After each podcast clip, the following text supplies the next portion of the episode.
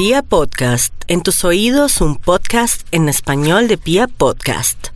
Hola,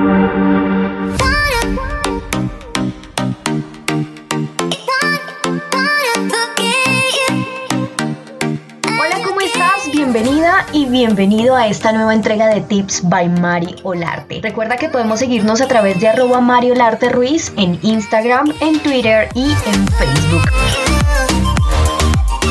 La verdad es que estoy muy feliz de leer cada comentario y saber que todos los consejos te han sido útiles. Aprovechando esta mágica época, he traído algunos tips de cómo debes cuidar correctamente tu cabello, pues realmente hay que cuidarlo siempre, pero cuando llegan estas fechas queremos que se vea mucho mejor y por eso tendemos a hacernos algunos peinados y cosas más elaboradas que tienden a maltratar nuestro cabello. Así que escucha atentamente estos consejos.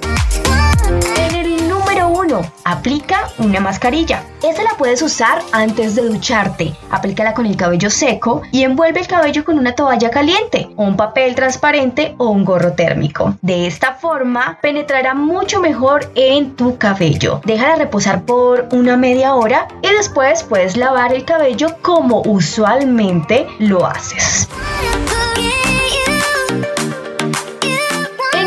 Número 2. Logra un brillo natural. El primer paso para que se vea brillante es intentar no lavarlo con agua muy caliente. Además de que esto evitará el daño de tu cuero cabelludo. Si eres de las que suele lavarlo con agua caliente, lo mejor es que el último enjuague lo hagas con agua fría. Así evitarás la resequedad o la caspa. En el número 3. Evita el secador. Intenta no secarlo con este dispositivo. Lo que yo te recomiendo es que lo dejes secar al aire libre y al final acabes de darle un toque con el secador para dejarlo lo más seco posible. Si en realidad eres de las que lo usa frecuentemente y se te hace imposible dejarlo, aplícate protector de calor y acaba el secado con aire frío. Además que te ayudará a dejarlo más brillante.